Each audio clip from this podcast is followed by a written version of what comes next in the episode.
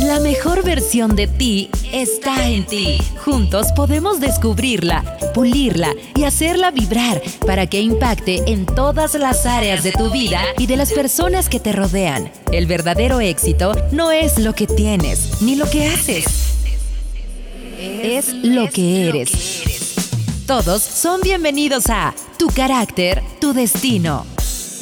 El podcast. ¿Cuál es tu actitud cuando recibes una mala noticia? Algo que te hace cambiar los planes.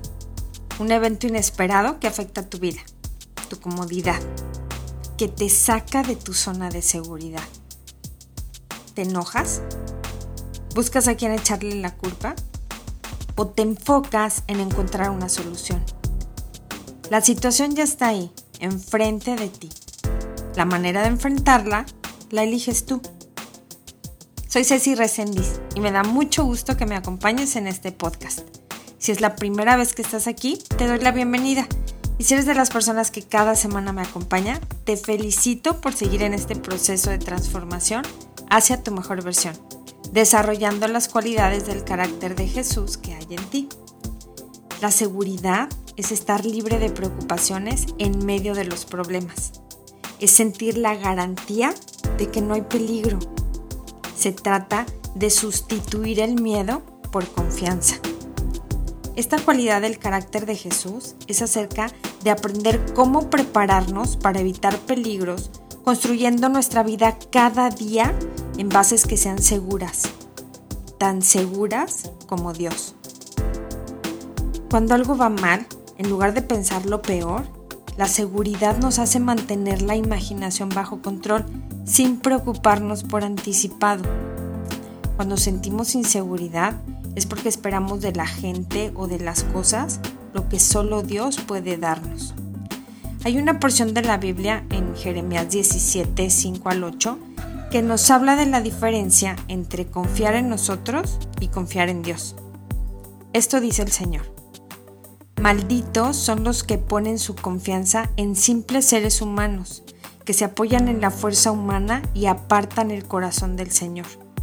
Son como los arbustos secos del desierto, sin esperanza para el futuro. Vivirán en lugares desolados, en tierra despoblada y salada. Pero benditos son los que confían en el Señor y han hecho que Él sea su esperanza y confianza.